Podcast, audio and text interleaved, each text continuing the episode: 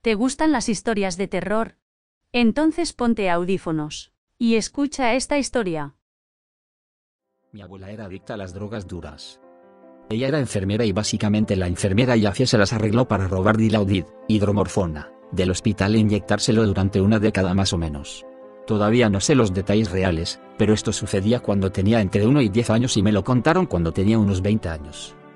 Nunca estuvo notablemente fuera de sí, pero recuerdo que era súper súper relajada cada vez que nos miraba y rara vez nos llevaba a algún lado. Ahora entiendo que solo estaba drogada y no iba a correr el riesgo de llevarnos a los niños mientras estaba bajo la influencia. Otra cosa rara, cuando estaba drogada siempre comía trocitos de hielo. Ahora está sobria y ya no, pero la recuerdo masticando cubitos de hielo todo el día cuando éramos pequeños. Mis abuelos obligaron a mi tía a abortar antes de que mi familia se mudara a Estados Unidos, dejándola permanentemente estéril. Finalmente tiene sentido porque ninguno de los adultos habla de tener niños a su alrededor. Eso también le pasó a mi tía. Tenía 15 o 16 años y 5 meses cuando mi abuelo la obligó a abortar. Se volvió estéril debido a una operación fallida. Se hizo ilegalmente y, aparentemente, mi tía nunca volvió a ser la misma. Se sintió miserable desde entonces y sucumbió a la depresión hace unos 12 años y se suicidó. La quería mucho y la extraño mucho. De todos los parientes, también me parezco a su clon exacto. Ese tipo de trauma es algo de lo que es extremadamente difícil recuperarse sin ayuda profesional seria. Realmente espero que tu tía encuentre ayuda y encuentre algo de paz de alguna manera. Mi padre siempre hablaba de cómo su hermano le mintió a un médico para poder obtener una discapacidad. Pensé que era tan fácil para cualquiera obtener un cheque de discapacidad. Todo lo que tenía que hacer era decirle a su médico que fue secuestrado por extraterrestres. Años más tarde, mi padre tuvo un colapso mental. Empezó a contar historias sobre cómo el gobierno le implantaba un chip en el cerebro. Salió y se hizo una tomografía computarizada como prueba y señalaba cosas que no estaban allí. Mi padre fue diagnosticado con esquizofrenia y años más tarde comenzó a cobrar un cheque por discapacidad porque no podía mantener un trabajo, algo difícil de realizar en cualquier trabajo cuando cada conversación, incluidas las entrevistas, se desvía hacia el gobierno tratando de joderme. En el culo. Como adulto, me di cuenta cuando mi tía mencionó que la enfermedad mental es algo familiar. Mi tío nunca le había mentido a su médico. Le dijo a ese médico lo que creía que era la verdad absoluta, había sido abducido por extraterrestres. Tengo un tío que es un alcohólico empedernido y vivió con mis abuelos hasta que fallecieron. Siempre pensamos que solo era un perdedor sin motivación. Tengo otro tío que falleció mucho antes de que yo naciera. Lo atropelló un automóvil que regresaba de la tienda para comprar algo para mis abuelos. Después de que ambos abuelos fallecieron, mi madre me dijo que le pidieron al tío alcohólico que fuera a la tienda, pero sobornó a su hermano pequeño para que fuera, lo que lo llevó a la muerte. Mi abuela, a quien siempre he tenido en muy alta estima, le dijo después a mi tío alcohólico que su hermano aún estaría vivo si hubiera ido a la tienda como ella le pidió.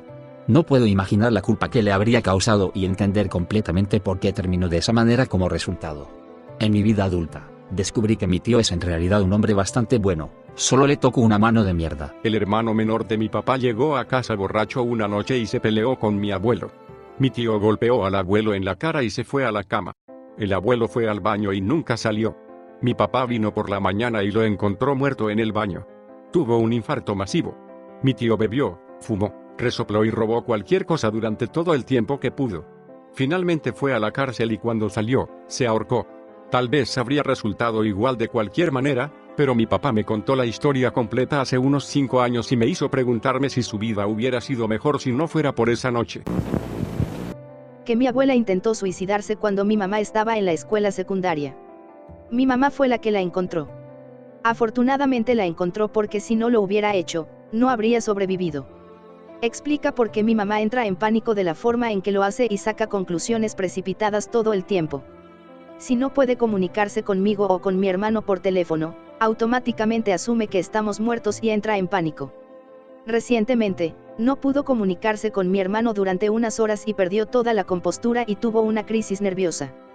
Estamos empezando a darnos cuenta, después de todos estos años, de que probablemente tenga un trastorno de estrés postraumático no diagnosticado. Tuve la desgracia de encontrar un par de personas muertas en mi casa, una era una amiga y el otro era un compañero de cuarto unos años más tarde, y también llegué a conclusiones extrañas y llenas de pánico. Si el teléfono de mi marido muere, inmediatamente asumo que está muerto. O me asalta un pensamiento, Como que alguien de quien me estoy despidiendo podría ser atropellado por un autobús cuando se vaya, y eso me pone nerviosa. Ha mejorado con los años, pero cosas como esa definitivamente pueden hacer un número en ti. Espero que tu mamá pueda encontrar algo de paz con eso. Está bien, cuando yo era un niño pequeño mi tío tendría algo que hacer. Como un niño pequeño, los detalles se me escapaban con frecuencia, así que después de un tiempo simplemente lo acepté. También es un bromista notorio, así que nunca supe cuando estaba hablando en serio. Una vez estaba sentado con mi tío y él estaba hablando de una visita médica reciente. Me dijo, completamente serio, que se había comido unas semillas de sandía por error, y que le habían echado raíces y le habían brotado en el estómago, por lo que tuvo que sacárselas. Para mí yo de 8 años esto tenía mucho sentido, y seguí su consejo de ser muy dirigente al consumir mis rebanadas de sandía de la práctica de fútbol, evitando todas las semillas. Y eso fue básicamente todo, pasé por la vida aceptando toda esta historia, nunca la cuestioné. Hasta que tenía alrededor de 13 años, cuando de alguna manera me di cuenta de que mierda, mi tío tenía cáncer. De alguna manera, esto se me había escapado de la mente de un niño crédulo durante años, y nunca hubo un momento en el que mis padres decidieran contármelo, sino que en algún momento de mi adolescencia era de conocimiento común. Mi tío ahora está completamente sano, nunca volvió nada, y continúa troleándonos a mí y a mis hermanos cada vez que tiene la oportunidad. Mi papá conoció a mi mamá en un club de striptease. Cuando era muy joven nunca entendí por qué mi papá no permitía bebidas como Kool-Aid en la casa, especialmente si era uva. Más tarde descubrí que fue parte del equipo de limpieza de Jonestown. Jonestown fue el nombre informal del proyecto agrícola del Templo del Pueblo, una comunidad religiosa al noroeste de la República Cooperativa de Guyana. Según el documental Índice de Maldad realizado por Discovery Channel, Tim Carter asegura que no fue un suicidio, sino un homicidio masivo, ya que fue Jim Jones quien obligó a su pueblo a beber e inyectarse cianuro, empezando por los niños, quienes no cometerían suicidio, sino que se les dio el cianuro mezclado con alguna bebida, mientras que algunos bebés fueron arrancados de los brazos de sus madres para ser inyectados, y ancianos. Jones decía que la muerte solo es el tránsito a otro nivel y esto no es un suicidio, sino un acto revolucionario. Una de sus seguidoras llamada Christine Miller se oponía a la muerte. Pero la gente comenzó a insultarla violentamente. Los niños, adultos y ancianos murieron a causa de la poción. El número de muertos fue en total 913. Lo entiendo totalmente. Soy un policía jubilado y dos cosas extrañas me provocan un trastorno de estrés postraumático extraño. Patinetes color rosa. Fui el primero en llegar a una niña de cuatro años que fue atropellada por el vecino borracho mientras montaba uno. La escena que no describiré con ella y su familia fue uno de los peores días de mi carrera. Me obligué a mantener la compostura y hacer mi trabajo. Luego vomité sin parar. Tuve que salir temprano de casa y a la semana siguiente el departamento de policía organizó una reunión de descompresión con todos los que estábamos allí para hablar y recibir ayuda. Entonces, cada vez que veo un scooter rosa, la veo a ella y veo a la familia reaccionar. Algunas cosas que desearía poder borrar de mi cabeza. De hecho, empeoró mucho cuando nació mi hija. En el instante en que llegó a la misma edad que esa chica, empeoró. Un día, mi esposa vio un patinete rosa y preguntó si se la podíamos comprar. Casi la golpeo. Ella entiende aunque... 2. Jeans en el suelo o colgados.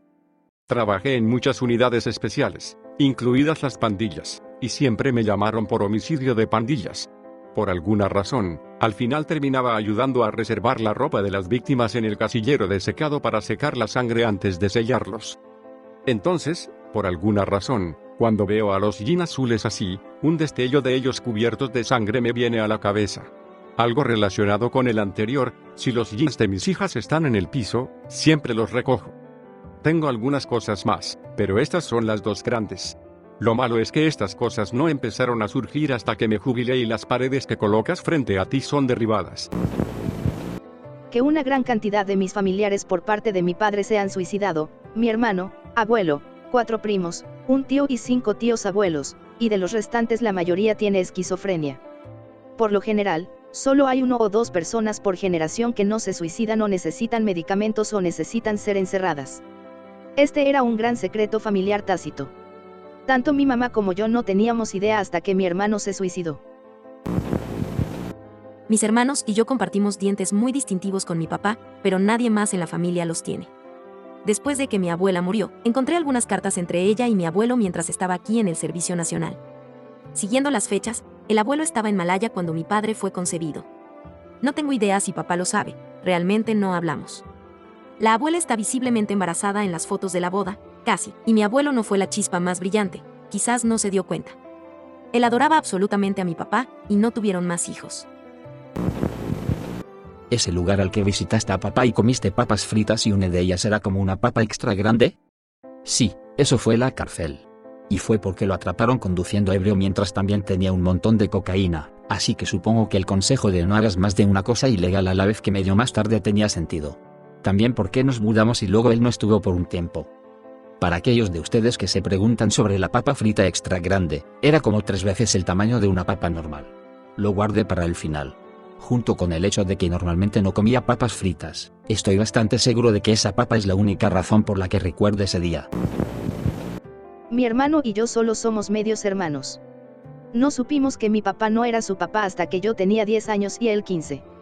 La única razón por la que se lo dijeron fue porque mi mamá estaba tratando de manipularlo para que eligiera su lado en el divorcio. Debe considerarse abuso cuando los padres usan como armas a sus hijos para ganar en un divorcio. Mi abuela se volvió a casar cuando mi mamá era una niña pequeña. Resulta que el padre biológico estaba engañando a la abuela con su mejor amiga, lo que resultó en un hijo y un divorcio. Recientemente falleció después de no tener contacto con nosotros desde que dejó a la abuela. Resulta que nuestra familia era su familia secreta de la que su familia actual nunca supo. También mencionó que es muy probable que mi madre tenga un par de docenas de medios hermanos en Vietnam, también dejó todo su dinero a su prostituta favorita en su testamento. El tío mató a un chico durante una pelea. Pero ese tío murió cuando yo tenía nueve años. Me lo contaron más tarde. Explicaba mucho. Era un pueblo pequeño y la gente le tenía miedo. Que mi mamá nació de una aventura. Mi abuela quedó embarazada por primera vez a los 16 y luego nuevamente a los 17, con mis dos tías. De hecho, se casó como una semana después de cumplir los 16. Bueno, cuando tenía 21, tuvo una aventura con un tipo muy rico y, por lo tanto, mi madre fue concebida. Siempre me resultó extraño que mis tías fueran altas, rubias y bastante sensatas. Mientras tanto, mi mamá es bajita, morena y loca de cojones. Mi abuela terminó divorciándose como un año después debido a esto. Además, el tipo rico también estaba casado y tenía un hijo con su igualmente loca esposa. Entonces, tengo una tía Stevie de la que nadie me habló. Algo relacionado, pero después de que mi abuela se divorció, y mi madre tenía como siete años, la esposa del chico rico irrumpió por la ventana exigiendo que comprara a mi madre de mi abuela. Explica por qué soy tan diferente de mis tías y supuesto abuelo. Mi abuelo no murió de un infarto en el garaje, mi abuela lo golpeó accidentalmente con el auto. Nunca supe por qué mi abuela se negaba a conducir a cualquier lugar y prefería caminar. Editar para agregar, lo que sucedió fue que ella estaba en el camino de entrada tratando de retroceder, él estaba parado frente al auto guiándola, ella pensó que estaba en reversa, estaba mirando hacia atrás, presionó el acelerador, el auto avanzó y cubrió mi abuelo contra la puerta del garaje. Murió más tarde ese día en el hospital. Edito de nuevo para todas las personas que acusan a mi pobre abuela, yo tenía seis años en ese momento y todavía la recuerdo sollozando incontrolablemente en su velorio, casi gritando. Ella siguió llamándolo. Tuvieron que sacarla de la habitación. Llevaban 52 años de casados. Nunca condujo después de eso, caminaba millas hasta la tienda de comestibles, tomaba prestado un carrito de compras y lo traía de un lado a otro. Ella nunca habló de cómo murió, pero habló de él todo el tiempo. Ella siempre me contaba historias y me preguntaba sobre mis recuerdos de él para que no los olvidara. Le decía a la gente que murió de un ataque al corazón, que lo había encontrado en el garaje, que es de donde saqué esa historia. Creo que fue una especie de mecanismo de afrontamiento para que ella no tuviera que lidiar con la verdad. Vivió otros 23 años con esa culpa. Muchos años después, escuché a mi papá decirle a alguien que su padre había muerto en un accidente automovilístico. Intervine y dije murió de un ataque al corazón en un auto, eso no es un accidente automovilístico. Luego me dejaron entrar en el secreto de la familia. Mi padre solía cultivar hierba en el vivero de plantas que dirigía cuando yo era niño. Eso explica por qué había una lona opaca cubriendo la mitad trasera del invernadero 5. Y por qué mis padres le dijeron a mi hermano y a mí que nunca volviéramos allí. y porque algunos muchachos realmente desalineados siempre venían tocando música todo el tiempo a pesar de que las únicas personas que vi comprando las plantas regulares eran hombres mayores cubiertos de tierra y conduciendo camiones. Aparentemente, mi hermano se involucró y se lo vendió a algunos de sus amigos en la escuela a cambio de dulces. Estaba en quinto grado en ese momento, solo tenía como 10. Mis padres, naturalmente, se asustaron y desecharon toda la cosecha. La mitad trasera del invernadero 5 volvió a cultivar plantas regulares y papá vendió las costosas lámparas UV que estaba usando para cultivarlas. El tío Bob era en realidad una persona de interés buscada por el FBI por trabajar en armas biológicas y vínculos con grupos de supremacía blanca. El año pasado, descubrí que mi papá no es en realidad mi padre biológico. Nos regaló a mis hermanas y a mí esos kits de ADN de Ancestry para Navidad para divertirnos en familia y una vez que obtuvimos los resultados, demostró que no era mi padre biológico. Lo jodido es que mi mamá lo supo todo el tiempo y nunca se lo dijo a nadie. Durante 26 años mantuvo esto en secreto y nunca tuvo la intención de decir la verdad. Cuando la confronté al respecto, ella negó y negó y luego, una vez que le mostré los resultados, finalmente confesó. Tuvo una aventura con su novio de la universidad mientras mi padre estaba en un viaje de negocios durante un par de meses. Después de que descubrí todo esto, las cosas finalmente comenzaron a tener sentido. Ella y yo nunca hemos tenido una gran relación. Siempre envidié a otras niñas que crecían y tenían excelentes relaciones madre-hija e y nunca entendí por qué esa no podía ser yo. Era muy abusiva verbal y, a veces, físicamente conmigo mientras crecía, pero nunca con mis hermanas. Ella sabía que yo era el producto de su aventura y estaba avergonzada, así que se desquitaría conmigo. Siempre me dijeron que era prematura de seis semanas, pero ahora sé que ella estaba mintiendo para poder mantener su línea de tiempo correcta para que mi padre no se enterara de la aventura.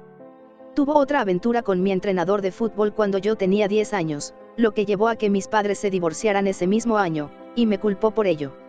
Ella me culparía por todas sus malas acciones, y ahora todo tiene sentido. Es una mujer realmente jodida. Ya no estoy hablando con ella ni me importa mucho conocer a mi padre biológico. Tal vez algún día, pero no estoy lista para hacerlo. Mi relación con mi papá nunca ha sido mejor y eso es todo lo que realmente me importa. Tenía un tío espeluznante con el que todos se sentían incómodos. Era más molesto que espeluznante, de todos modos, nunca me gustó el tipo. Un día, cuando tenía unos 17 años, me pidió un apretón de manos. Cerró su mano sobre la mía y dijo, ¿no le vas a besar la mano a tu tío? Y trató de acercar su mano a mi cabeza. Me asusté y dije que le iba a dar una paliza si no me dejaba ir en ese instante, sonaba mucho mejor en portugués, y cuando se negó a dejarme ir, lo dominé y logré aterrizar un par de patadas hasta que llegó mi padre. Empecé a pensar que tal vez me excedí pero papá comenzó a darle una paliza cuando le dije que me pidió un beso. Más tarde me informaron que mi tío sí era un acosador sexual. De cuatro niñas, soy la única que biológicamente puede tener hijos. No me enteré hasta que tuve 24 años, y solo porque mi madre quería que me callara la boca preguntándole a mi hermana recién casada cuándo iban a tener hijos. Ahora entiendo por qué mis padres estaban tan mal preparados para explicarme la menstruación a mí, la tercera hija. Nunca habían tenido que hacerlo antes. No voy a entrar en detalles, pero la razón es cromosómica. Básicamente no tienen las partes internas necesarias y tuvieron que tomar terapia hormonal. Me uní a mi dojo de karate cuando tenía unos 5 años, al que había ido regularmente porque mi hermano era parte de él antes que yo. Nunca me pregunté por qué se huyó, o cómo comenzó en el karate cuando solo tenía 4 años, porque era una parte normal de mi vida, solo tenía un año cuando se unió al dojo. Una vez, estaba jugando con un libro de cromo de la escuela y pensé que sería divertido buscar los nombres de mi familia. En algún momento, busqué apellido, ciudad en la que vivo y encontré un artículo de noticias que presentaba nombres que sospechosamente eran exactamente los de nuestra familia. Aparentemente, un tipo que estaba siendo perseguido por la policía por robar autos y enloquecer se topó con una casa de cuatro. En Canadá es común dejar la puerta principal abierta cuando estás en casa, y tomó a mi padre como rehén. Con un cuchillo en la garganta. Había una parte sobre mi hermano, de cuatro años en ese momento, agarrando su espada samurai de plástico. Visitamos regularmente a la familia en Japón. Probablemente la consiguió allí, y corrió hacia donde tomaron a mi padre como rehén. Por supuesto, mi madre tomó a mi hermano y corrió, pero yo, de 12 meses, me quedé en mi habitación, durmiendo. Mi padre habló tranquilamente con el loco ladrón de autos y la policía logró sacarlo con vida. Cuando hablé con mi padre al respecto por teléfono, dijo que todavía tiene cicatrices del incidente. También le pregunté a mi madre al respecto, y ella confirmó que todo era cierto, y agregó pequeños detalles sobre correr a la casa de los vecinos y que la policía se sorprendió por la información de que había un bebé en la casa. Un par de meses después, estaba tratando de entablar una pequeña conversación con mi madre y terminé preguntando por qué mi hermano se unió al dojo de karate. Ella dijo, ¿no sabes? Algo sucedió que lo hizo querer volverse más fuerte. Fue entonces cuando conecté los puntos, y que mi hermano se unió al dojo a una edad tan temprana porque no pudo salvar a su padre con la espada samurai de plástico. Mi papá fue testigo de cómo un amigo suyo se disparó en la cabeza cuando era un adolescente. Estaban teniendo una pequeña reunión en la casa de su amigo y él fue a la otra habitación y regresó con el revólver de su papá. Luego lo puso de frente y apretó el gatillo. Mi papá y sus amigos pensaron que era una broma elaborada hasta que comenzaron a ver la sangre acumulada alrededor de su cabeza. Mi mamá me contó sobre esto cuando tenía alrededor de 18 años y no escuché la historia directamente de mi papá hasta la Navidad pasada. Cuando me enteré, las cosas empezaron a tener sentido porque mi padre no quería que jugara con un arma de apariencia realista cuando era niño. Recuerdo que un día estaba jugando con el hijo del vecino y me prestó una de sus pistolas y estábamos fingiendo dispararnos en mi porche. Mi papá nos vio apuntándonos con las armas y enloqueció.